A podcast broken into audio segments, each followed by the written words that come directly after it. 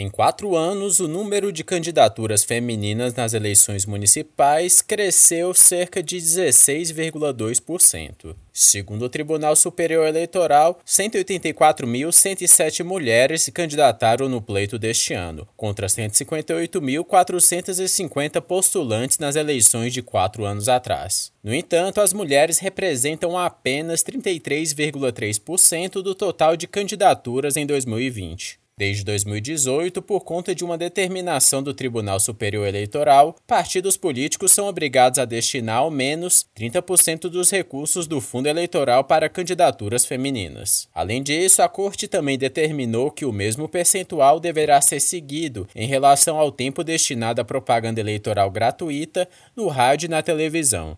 Para a advogada eleitoral Bianca Gonçalves, ações afirmativas como a determinação do TSE são de extrema importância para que a participação feminina na política aumente cada vez mais.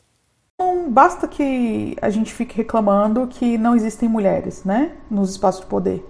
Nós precisamos é, fazer com que essas mulheres é, se conscientizem do poder que tem, da. Em 2016, segundo o TSE, 641 mulheres foram eleitas ao cargo de prefeita, o que representa apenas 11,57% do total de todos os eleitos para a função. De acordo com a Corte, nas eleições municipais de 2016, 7.800 mulheres foram eleitas vereadoras, apenas 13,5% do total de eleitos. Ana Lu, do PT, candidata à Câmara Municipal da Cidade Ocidental, em Goiás, município localizado no entorno do Distrito Federal, diz que o Brasil possui uma cultura machista, que é refletida na esfera política. Mulheres na política ocupando esses espaços, as tomadas de decisões passando por mulheres é, representa um enfrentamento toda essa política patriarcal. Apesar do baixo número de candidaturas e de mulheres eleitas para cargos municipais, o eleitorado feminino é maioria.